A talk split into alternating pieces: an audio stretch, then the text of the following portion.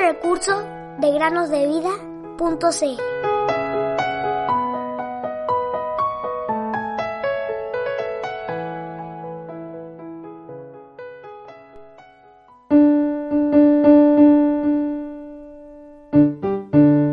palabra del Dios nuestro permanece para siempre.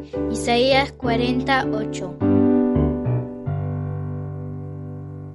Hola amigos y amigas que nos escuchan en el podcast Cada día con Cristo. Sean bienvenidos a un nuevo día de meditaciones cristianas.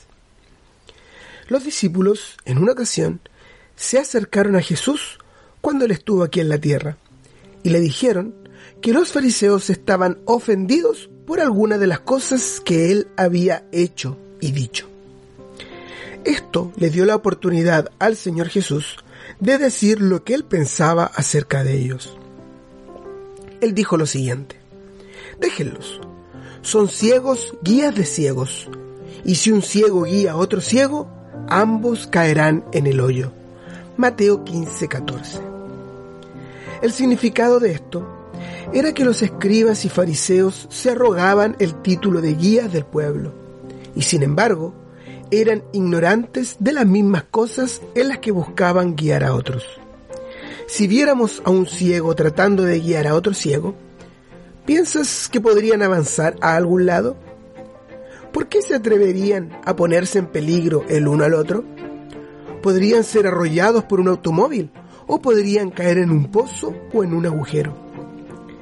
Frecuentemente he visto hombres ciegos pidiéndole a otros transeúntes que los guíen a cruzar la calle, pero ellos nunca le pedirían a alguien que fuera ciego como ellos que los conduzca. Sin embargo, en lo que respecta a aprender el camino de la salvación, cuán importante es que quienes lo enseñan lo conozcan por sí mismos. Los escribas y los fariseos hacían esto. Enseñaban como doctrinas mandamientos de hombres, y es por eso que el Señor le advirtió a sus discípulos acerca de ellos, pues eran como lobos en pieles de oveja. Jesús dijo, yo soy el camino, la verdad y la vida. Nadie viene al Padre sino por mí. Juan 14, 6. Él quiere